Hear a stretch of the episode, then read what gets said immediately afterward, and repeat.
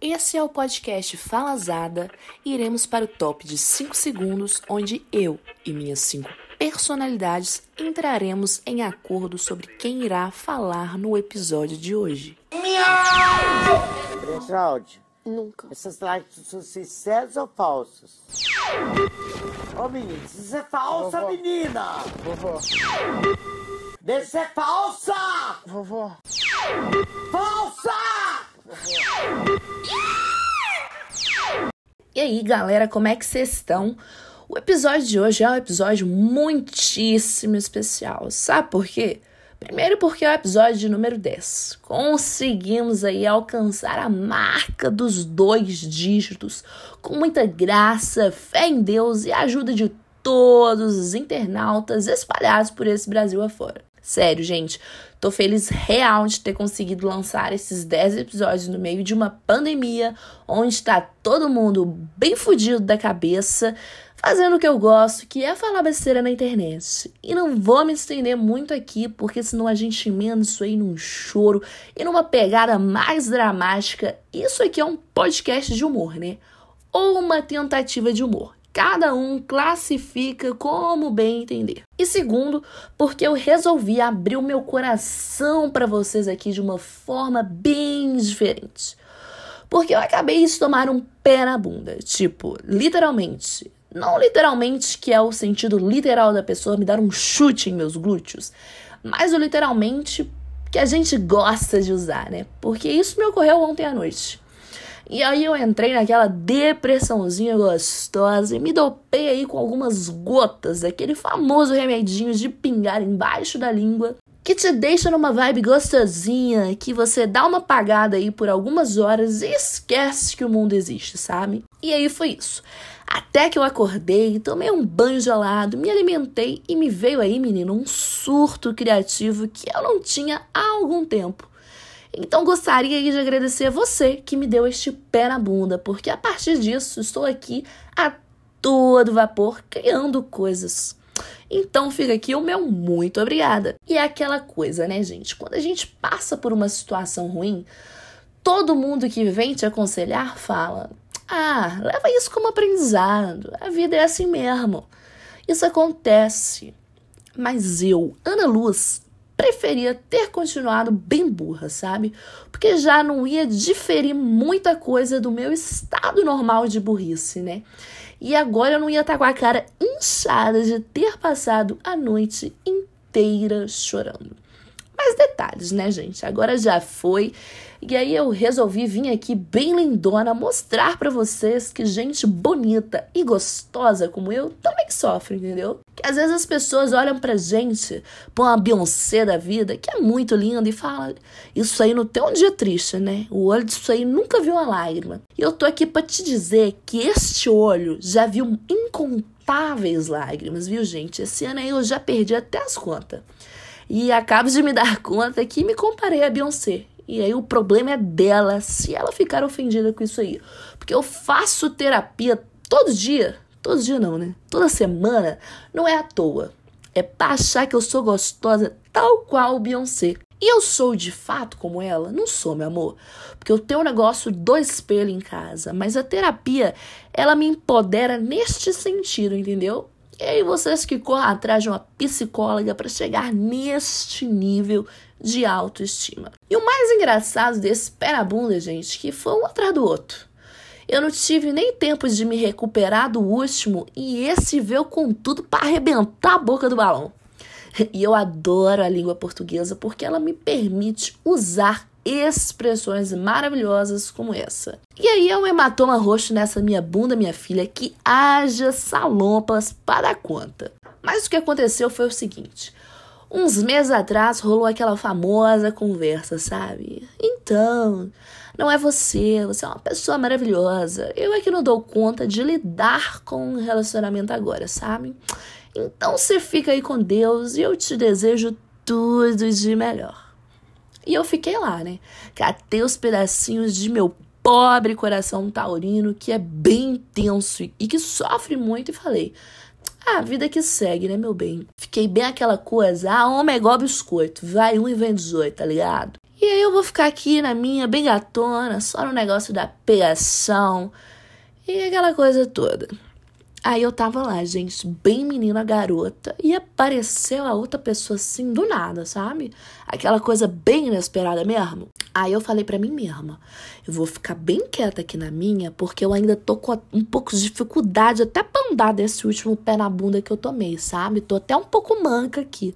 Não vou arrumar sarna pra me coçar uma hora dessa. Mas tá, fui conhecer a pessoa, papo vai, papo vem, a coisa do beijo aconteceu. Aí eu falei assim, pô, foi maneiro isso aí, hein? Mas não, vou ficar só nesse beijo mesmo, porque eu não tenho saúde mental para lidar com outra coisa dessa agora. Porque vocês sabem como é, né, gente? É exaustivo a coisa de superar uma pessoa. E superar uma pessoa não é só quando você termina um namoro, não, viu? Me arrisco a dizer, pelas experiências que tive, que superar um término de uma ficada é muito mais doloroso e muito mais exaustivo do que o término de um namoro em si. Porque você tem que lidar com vários cis. E se a gente tivesse feito aquela viagem juntos? E se eu nunca tivesse falado aquilo?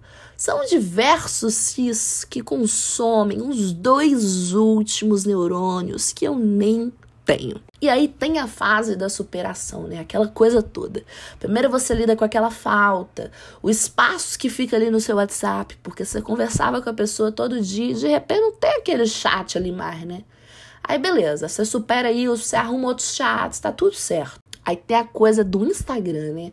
Porque o algoritmo do Instagram, ele não entende quando você para de ficar com uma pessoa, né? Porque toda hora que você quer mandar um meme para suas amigas, quem que aparece primeiro? O dito cujo. O story de quem que fica lá em primeiro? Do dito cujo. Então, assim, o Instagram, ele não te dá um dia de sossego, amiga. Aí você tem que usar a famosa ferramenta que é o quê? Silenciar. Aí, beleza.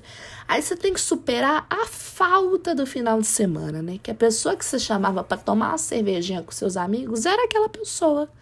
Aí você chega no rolê sozinha, a turma fica: cadê Fulano, gente? Cadê? Onde é que ele tá? O que ele tá fazendo? Aí morreu, né, gente? Ele ficou com Deus e que Deus o tenha em seus braços. Aí é uma coisa meio da assombração. Às vezes a pessoa ela aparece ali no mesmo rolê que você tá. Às vezes ela aparece ali no seu Tinder de novo. É uma coisa meio que parece que tá te perseguindo, né? Às vezes você já até esqueceu que a pessoa existe. O que, que acontece? Ela te manda uma mensagem. Só para saber como é que você tá. É só para te assombrar mesmo, para você ter um pesadelo naquele dia. Mas o que eu acho melhor dessa história toda, dessas ficadas, é que geralmente a pessoa termina com você dizendo que não tá preparada para viver um relacionamento mais sério no momento, sabe? E tá tudo bem. Realmente é preciso estar disposto para viver um relacionamento, né? Não tem como você meter a faca no pescoço da pessoa e falar você vai me amar sim. Mas sabe qual que é o plot twist disso tudo? Que dá ali no máximo seis meses, ela aparece namorando outra pessoa. Pois é. Aí você entra naquela neura de que não é que ela não queria nada sério, ela não queria nada sério com você, meu amor. Porque você é uma grande caçamba de lixo. E eu ando com a certeza, gente, que de que existe um grande espinho no meu canal vaginal. Porque todos que visitaram ali nunca mais quiseram voltar. E aí é coisa de eu marcar um ginecologista amanhã sem falta, viu? E esse é o desfecho, gente. Minha vida tem se baseado nisso aí. Se você tá com vontade de namorar, o conselho que eu te dou é este: fica comigo. Me dá um pé na bunda que em no máximo seis meses você vai encontrar o grande amor da sua vida. É sobre isso. Eu já entendi a minha missão no mundo: juntar casais e formar famílias. Para os outros, né? Porque eu mesma vou seguir aqui belíssima, gostosa e solteira para todo sempre. Quem amou? Eu amei, gente. Eu acho incrível isso, porque muita gente passa a vida inteira buscando propósito de vida. E aos 24 anos eu descobri que o meu propósito é esse. Então, se você tem interesse de encontrar o amor da sua vida, me manda um DM, meu bem. Me manda um DM que a gente desembola isso aí, tá? Só que só me dá um mês, uns meses aí para eu me recuperar desse último pé na bunda porque a galera sabe que eu tenho uma bunda um pouco avantajada, aí eles dão um chute sem dó, minha filha. É caso aí de eu fazer até uma fisioterapia depois, entendeu? Aí quando eu estiver mais ou menos recuperada, vocês entram em contato comigo, tudo bem? E vai dar tudo certo. Gostaram, pessoal? Esse é um episódio aí que eu resolvi expor minha vida para vocês, para que vocês tenham fé. Tá ruim para você que é fé? Para mim que sou linda, meu amor, tá ruim igual. Ou às vezes até pior. E tá tudo certo, porque já diria um grande sábio, o famoso Petkovic disse em seu Twitter certa vez: Ânimo, galera. Tudo vai melhorar depois da Copa de 2014. E talvez o que tenha ocorrido ali foi um erro de digitação, entendeu? Eu acho que o que ele quis dizer foi a Copa de 2022. Então vamos ficar aí nessa esperança que 2022 tá logo ali e ano que vem vai dar tudo certo. E se você se identificou com este puro suco de otimismo que aqui vos entreguei, compartilhe esse episódio nos seus stories aí do Instagram, marca o arroba falasadapod, nos siga nas redes sociais e mandem aí para os seus amigos fudidos ouvirem também, tá bom? Então tá bom, muito obrigada. Conta, o que que fala? Travou, travou. Travou, Maite. Tá, eu tô no ar esperando a Maite que vai voltar. Conta da Catarina.